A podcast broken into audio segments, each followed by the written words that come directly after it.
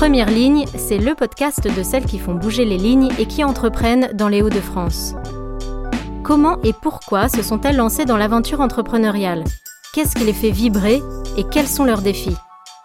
Nous allons découvrir ensemble leur quotidien et ce qui les anime.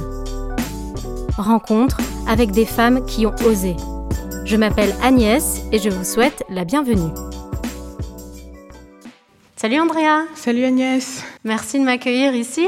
Bah, c'est un plaisir pour moi. Alors on est dans un vestiaire c'est ça. Et le vestiaire, c'est quelque chose de symbolique et très fort pour nous, parce que c'est l'endroit où on arrive hein, finalement, où la pression commence à monter, où on croise les regards des euh, différentes coéquipières. On ressent toujours un peu des frissons quand, euh, quand on arrive dans des vestiaires, que ce soit à l'extérieur comme euh, à domicile d'ailleurs. Donc les vestiaires d'un stade qui est le stade de Lille Métropole Rugby Club Villeneuvois. C'est ça. Parce que toi, tu es rugby woman en fait. Oui, je joue au rugby. Ça se voit euh, avec mes 97 kilos. Euh, tu es en tenue de, sport et ouais, on sent que tu es tonique et que ouais, tu as de la force quoi. C'est ça. Écoute, est-ce qu'on peut aller sur le stade pour voir où tu t'entraînes justement? Bien sûr, passons aux choses sérieuses. Andrea, d'ailleurs, pour te présenter un peu, en fait, tu as 32 ans. C'est ça, j'ai 32 ans. C'est toujours difficile de parler de soi, mais euh, voilà, j'ai 32 ans. Je ne sais pas si je l'assume euh, complètement. J'avais envie de dire, oui. oui, euh, dans le rugby, on m'appelle quand même la vieille. Hein. Ah oui. Les coéquipières commencent à me chambrer sur mon âge. Je suis d'origine ivoirienne, donc d'ailleurs, je suis la capitaine de l'équipe de Côte d'Ivoire. Je suis également manager d'une école, donc j'apporte mon soutien à toutes les femmes africaines et plus spécialement euh, ivoiriennes, qui euh, veulent sortir de leur zone de confort. Quelque part. Je trouve que c'est important d'envoyer ce message-là aux femmes qu'elles sont capables de faire tout, en fait, tout et n'importe quoi, et de ne pas euh, forcément se limiter, se limiter, se limiter aux choses qu'on leur dit qu'elles qu'elles doivent faire, la danse, la cuisine, enfin voilà. de casser un peu les clichés. Cassons et on tous les codes. On va y revenir d'ailleurs. Là, on est passé en extérieur du vestiaire au stade, on monte, on s'échauffe tout doucement pour découvrir un petit peu plus tes activités. Bon, t'es aussi maman. Oui, je suis aussi maman, donc c'est pas évident, c'est quelque chose qui, qui nous challenge au quotidien. Hein. C'est sûr que ça apprend à lâcher prise parce qu'on n'est plus euh, responsable de tout ce qui peut se passer. Ça m'a beaucoup apporté parce que je suis quelqu'un qui a beaucoup de mal à, à montrer ses émotions. Ouais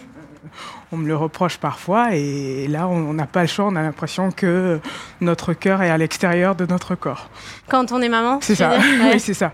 Donc j'ai appris à lâcher prise, à montrer mes émotions, même avec mes coéquipières. Je pense que depuis, euh, depuis que je suis maman, ça change beaucoup de choses. Donc ton rapport aussi au rugby C'est ça. Euh, ah ouais, ah, c'est intéressant. Et d'ailleurs, euh, j'ai eu la, chance d'avoir mes fils qui sont venus me supporter à un match. Quand on entend Allez maman, c'est pas pareil hein, que tout le monde voilà. ils font du rugby aussi? Bien sûr.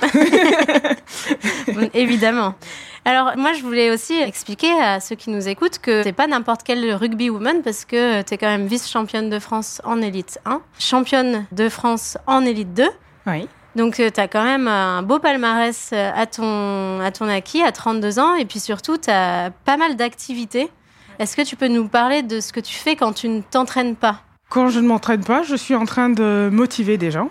Comme je disais tout à l'heure, ça me tient à cœur de pouvoir montrer une image différente. Ici, le combat, et donc quand je dis ici, c'est en France, le combat est autre parce qu'on a déjà atteint un certain stade dans le sport féminin, même s'il y a encore du travail. Mais je pense qu'en Afrique, en général, on est encore euh, en arrière et qu'il faut, il faut booster les choses. C'est pour ça que quand je rentre, je fais des émissions, je, je parle pour dire que la figure féminine est au-delà de pas mal de choses et c'est très bien accueilli.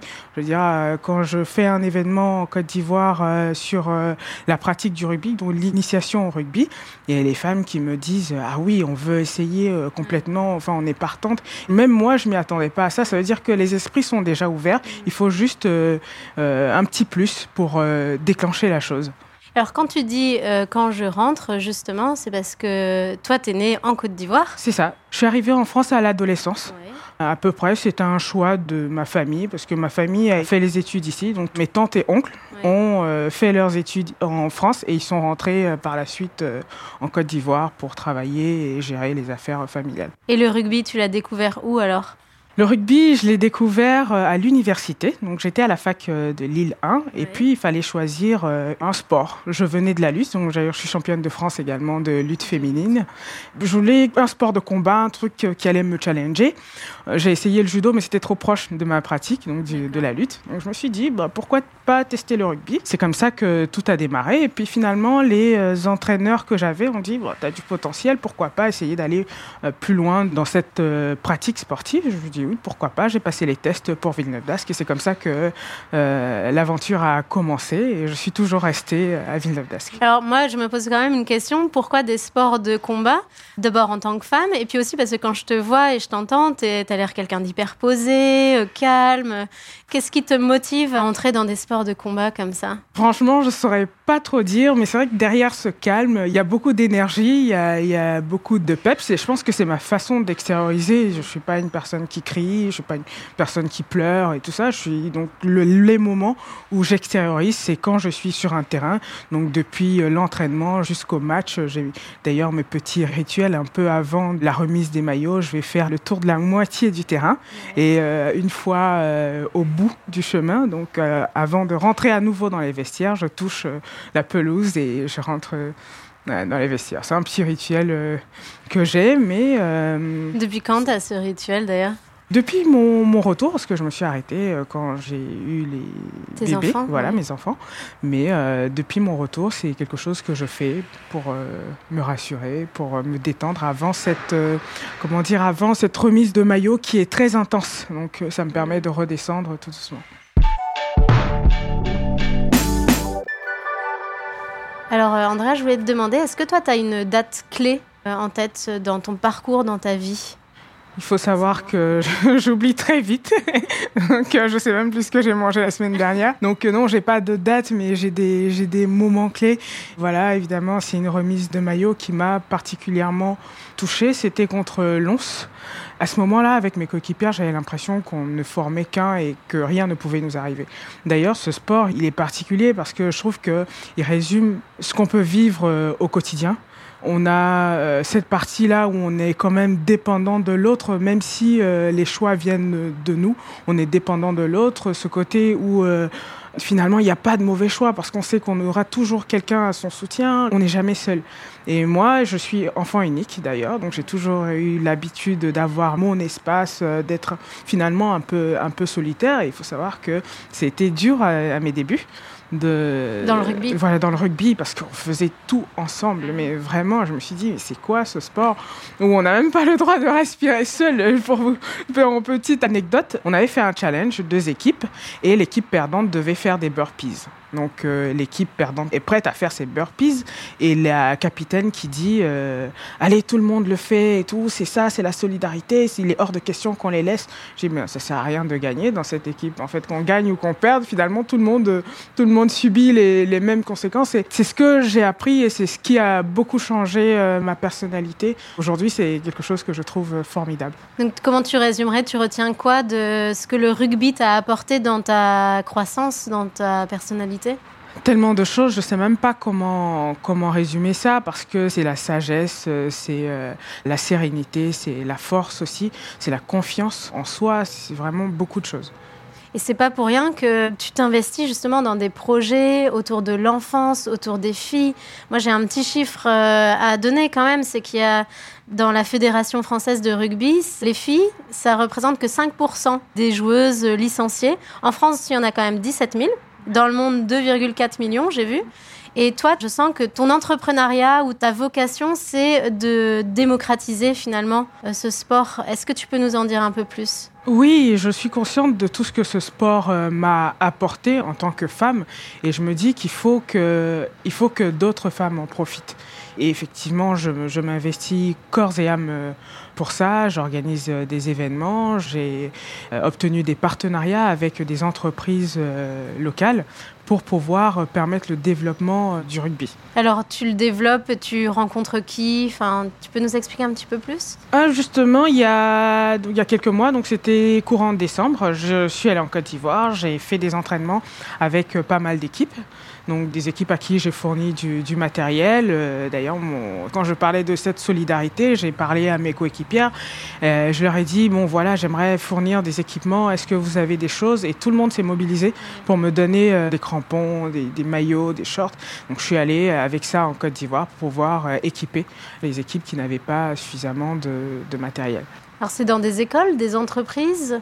Essentiellement dans des, dans des clubs, donc ce sont des jeunes de quartier qui s'inscrivent au, rugby parce qu'ils en ont entendu parler, parce qu'on va les chercher. Également les écoles. Donc euh, aujourd'hui, rien que dans l'école que j'ai, j'ai mis en place une initiation au rugby que les jeunes filles et d'ailleurs les jeunes garçons ont adoré. Pour l'instant, c'est fait dans 25 établissements. Le but, c'est de faire euh, vraiment partout. Euh, en Côte d'Ivoire de mettre le rugby dans, la, pratique dans la pratique sportive euh, quotidienne. Et tu fais jouer filles et garçons en même temps? Oui. Moi, je me demandais, c'est quoi les freins généralement? Euh, Toi, il semblerait que tes parents euh, t'aient plutôt encouragé à faire du rugby. Mais quels sont les freins euh, chez les parents et peut-être chez les enfants, chez les filles en l'occurrence, en se disant bah tiens moi je vais pas faire du rugby, c'est pour les garçons parce que qu'est-ce que tu entends Très souvent ce sont les parents qui sont un peu euh, réticents parce que ils se disent déjà que c'est brutal, c'est trop violent, que c'est pas pour les pour les filles, qu'en plus euh, ils n'ont pas l'impression que ça apporte quelque chose. On sait que les parents aujourd'hui veulent que les enfants réussissent